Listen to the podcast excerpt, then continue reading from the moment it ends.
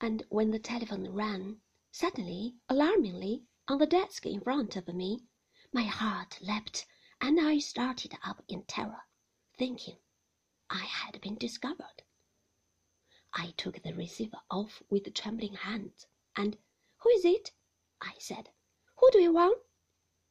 There was a strange buzzing at the end of the line, and then a voice came, low and rather harsh. Whether that of a woman or a man, I could not tell, and Mrs. De Winter? it said. Mrs. De Winter? I'm afraid you have made a mistake, I said. Mrs. De Winter has been dead for over a year.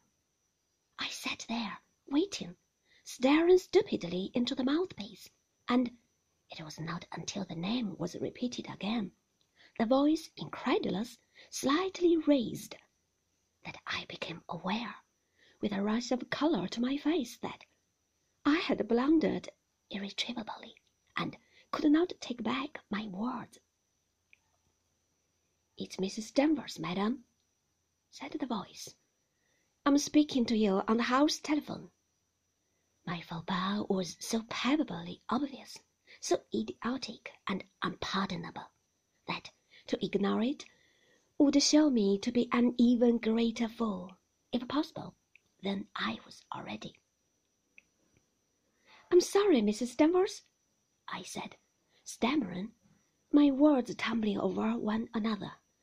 The telephone startled me. I didn't know what I was saying. I didn't realize the call was for me, and I never noticed I was speaking on the house telephone. I'm sorry to have disturbed you, madam, she said. And she knows, I thought. She guesses I have been looking through the desk. I only wondered whether you wished to see me, and whether you approved of the menus for today. Oh, I said. Oh, I'm sure I do. That is, I'm sure I approve the menus. Just order what you like, Mrs. Danvers.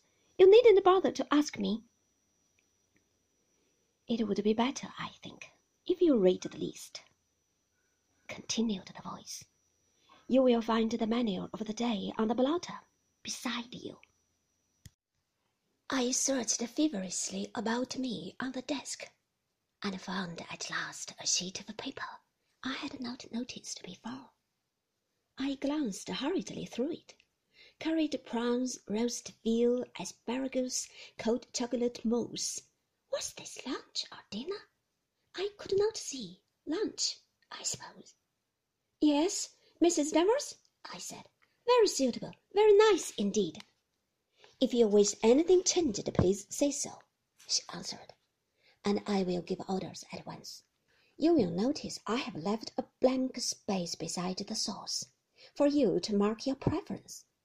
I was not sure what sauce you are used to having served with the roast veal. Mrs. De Winter was most particular about her sauces, and I always had to refer to her. Oh, I said. Oh, well, let me see. Mrs. Danvers, I hardly know.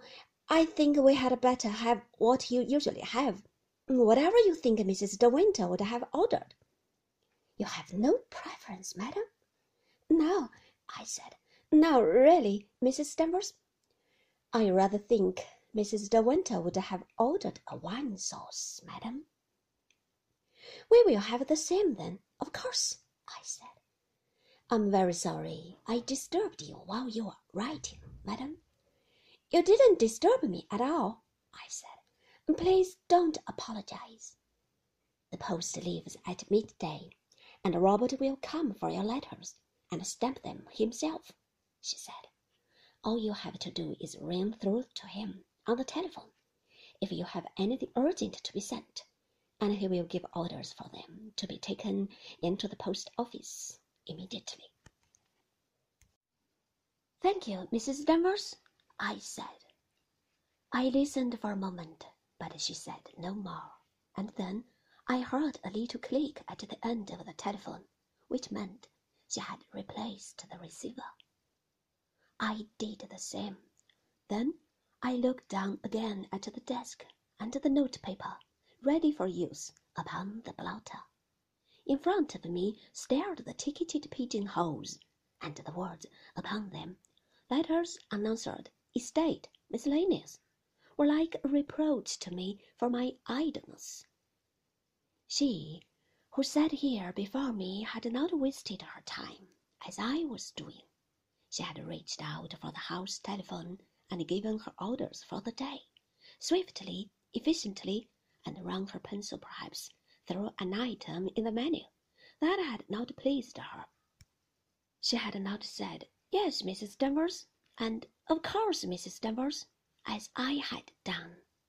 And then, when she had finished, she began her letters, five, six, seven, perhaps to be answered, all written in that same curious, slanting hand I knew so well. She would tear off sheet after sheet of that smooth white paper, using it extravagantly because of the long strokes she made when she wrote, and at the end of each of her personal letters she put her signature, Rebecca, that tall sloping R dwarfing its fellows. I drummed with my fingers on the desk. The pigeon holes were empty now. There were no letters unanswered waiting to be dealt with, no bills to pay that I knew anything about. If I had anything urgent, Mrs. Danvers said, I must telephone through to Robert, and he would give orders for it to be taken to the post. I wondered how many urgent letters Rebecca used to write, and who they were written to. Dressmakers, perhaps. I must have the white satin on Tuesday without fail, or to her hairdresser. I shall be coming up next Friday, and want an appointment at three o'clock with Monsieur Antoine himself shampoo, massage, set, and manicure. No, letters of that type would be a waste of time. She would have a call put through to London. Frith would do it. Frith would say, I am speaking for Mrs. De Winter. I went on drumming with my fingers on the desk. I could think of nobody to write to, only Mrs. Van Hopper. And there was something foolish, rather ironical in the realization that here I was sitting at my own desk in my own home with nothing better to do than to write a letter to Mrs. Van Hopper, a woman I disliked, whom I should never see again. I pulled a sheet of notepaper towards me. I took up the narrow, slender pen with a bright pointed nib Dear Mrs. Van Hopper, I began, and as I wrote, in halting, labored fashion, saying I hoped the voyage had been good, that she had found her daughter better, that the weather in New York was fine and warm, I noticed for the first time how cramped and unformed was my own handwriting, without individuality, without style, uneducated even the writing of an indifferent pupil taught in a second rate school.